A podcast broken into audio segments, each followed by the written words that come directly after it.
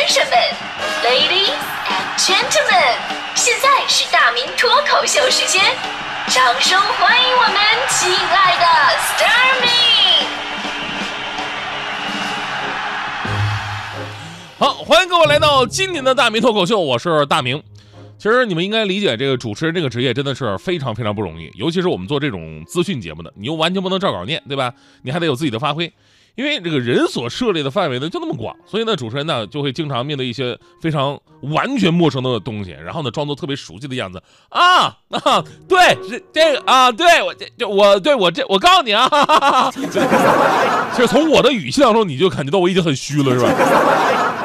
就好像。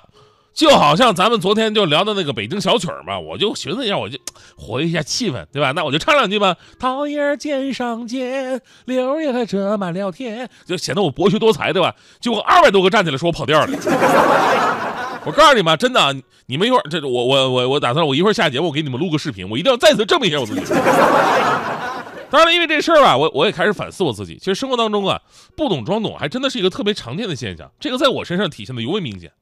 我记得我在我们家楼下排队买包子，然后呢，前面有个老外，老外呢跟那个老板呢叽里咕噜说了一大堆，我也没听明白什么意思。但最后一句话我听明白了，他说的是 double，哎，我知道啊，double 双份的意思啊，对吧？当时我还特别热心肠，主动的帮他翻译说，哎，我老板，这位外国友人说他要两个包子，double。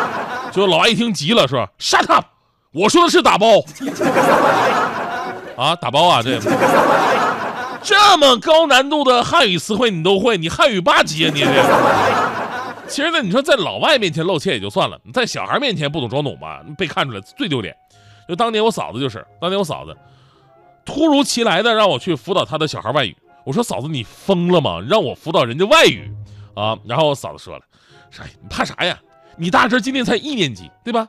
你就让他背背最简单的字母、单词什么就行了呗，这还不好混吗？我说啊，那行，那简单，对吧？结果让那孩子背单词的时候，我就发现了，说英语啊，真的可能是遗传我们家的这这个风气。然后我就非常严肃的跟他说：“我说大侄儿，你这不行啊，那英语学的太差了吧？啊，到现在你连这二十四个英文字母你都背不下来，你说你是不是太过分了啊？我告诉你，你叔我想当年那家伙，就是小孩打断我说：叔叔，英文字母是二十六个。啊，是二十六个吗？”咱们学的教材不一样，所以呢，以小见大，生活当中啊，充满了很多不懂装懂的笑话。可能跟家人在一起呢，大家伙笑笑而已。但是如果在职场上面，不懂装懂就变成了一个非常致命的缺点啊。比方说，首先说年轻人啊，年轻人啊，很多人不想在领导面前面露怯嘛，想好好的表现啊，就装作什么都懂，忽悠成了这种人的生活方式。他们的信条就是：这个世界既不属于八零后，也不属于九零后，更不属于零零后，而属于脸皮厚。我当年有实实习生就是，我那会儿呢刚有微信，然后呢有一天呢，我我看着就人家的微信功能啊比我这个微信功能多，我那会儿手机白痴，对吧？因为那会儿刚有什么智能手机不久，微信这东西呢也是在你买手机的时候到店里边人家给你直接装上的，然后你直接用就得了。然后在之前我都用诺基亚嘛，所以我就不明白，我说哎，为什么我这个微信跟别人的微信不一样呢？然后呢，我就用微信呢，就是问我那个实习生，我说这到怎么回事啊？啊，因为那时候也基本都是微信交流啊，我们那时候那个也不留不存什么电话什么的，啊，我就问他，你这哎，你跟我说这个微信功能都从哪来的？结果他微信回我升级啊，你没升级吧？我说这还怎么升级啊？那边非常自信的跟我说，你这样啊，明哥，你这你别别紧别着急啊，咱咱们一步一步来啊，你呢先把微信卸载了，卸载以后下一步我再怎么做，我跟你说。然后非常听话，我就把微信给卸载了，然后我就再也联 联系不上这个实习生了。哥，你好歹提前给我留个电话什么的，是是不是？而而比这个更气人什么呢？就是还有那种领导的控制欲特别强的，就是大家伙明明是分工不同，你抓管理，哎，我抓业务，我抓那个什么那个一线的这些这行内的一些事儿。但是那，有的领导是偏偏喜欢外行指导内行。啊，这个我就不说了，毕竟我我是没有遇到这这样的领导啊。但是，我可以说一个正面教材，什么正面教材呢？就是当时体育总局任命篮球巨星姚明为篮协主席。姚明我们都知道，中国篮球历史上最成功的球员，无论是他的资历、能力还有经历，他应该算是一个最内行的管理者了。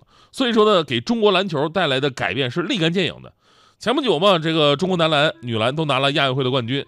当然，我们说按实力来讲啊。咱们本身一直以来在亚洲都是数一数二的，拿冠军呢也不算什么稀罕事儿。但这次男篮是勇敢的把队伍一分为二，分成了红队跟蓝队两支球队。红队呢以成熟的球员去打这个亚运会，蓝队呢以年轻球员为主参加其他的比赛啊，同时进行。你要知道啊，在这个拿成绩当话语权的中国体育圈，尤其是对一个刚刚上任的负责人来讲，这个你需要很大的勇气呀，因为你把一个队儿拆成两个队儿，这势必会这个削弱整体的实力，而这个时候正是你要成绩的时候。但是其实这恰恰是一个非常内行的做法。因为中国篮球人才储备少，有潜力的年轻球员呢得不到什么锻炼机会。你看这个 NBA 的很多球星，不是说人家天赋真的比咱们强那么多，对吧？是强，但没强那么多，而是他们从小到大打了多少场正规的比赛，一级又一级的，在他们几岁的时候开始，一直打到了二十岁，这个咱们是无法想象的。所以呢，这次的结果最令人满意的，不仅仅是拿了冠军。还有更多的年轻球员得到了大赛的锻炼，在未来他们就是中国国家队坚实的储备。所以在这里要给姚主席点个赞啊！当然，这个姚主席这个最近身材发福有点快，那天我在那看比赛呢啊，镜头转到场边姚明这儿，旁边有个小孩说：“哎呦，这胖子谁呀？懂球吗？跟他比比划划的。”就很多时候我们不懂装懂是为了面子，但其实呢，不懂装懂反倒是一件特别面子的事儿。所以呢，我关于我觉得关于面子的逻辑应该是这样的。就当你放下你的面子去赚钱的时候，说明你已经懂事儿了；当你用赚回的钱把这个面子也赚回来的时候，说明你已经成功了；当你用面子就可以赚钱的时候，说明你已经是个人物了；而当你还停留在喝酒吹牛、不懂装懂、只爱所谓面子的时候，说明你这辈子活得真的一点面子都没有。所以平时呢，真得放下所谓的面子，去虚心学习，接触一些多接触一些东西哈。说到这儿就特别感慨，因为每个人的境遇啊、经历不一样。有的时候呢，不是你不懂，而是你懂的只是一个方面而已。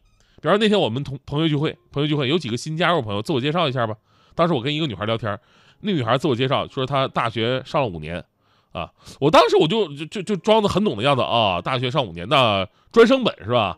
这女孩跟我说啊，不，我是硕博连读，啊，是吗？什么意思？所以我深深发现。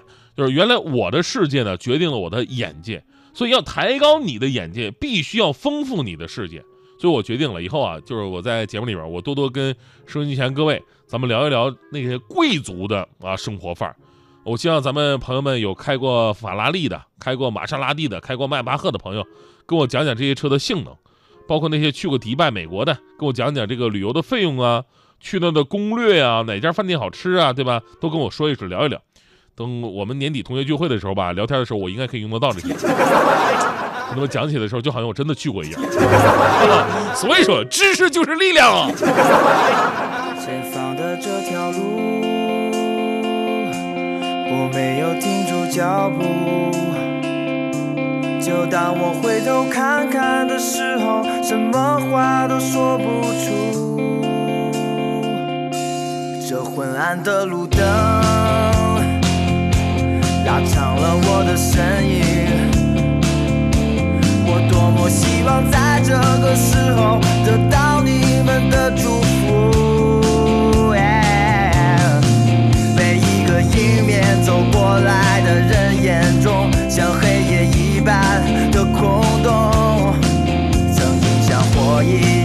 一样燃烧的意志，不要让它熄灭在心中，迎着一切向前冲。不回头，我无人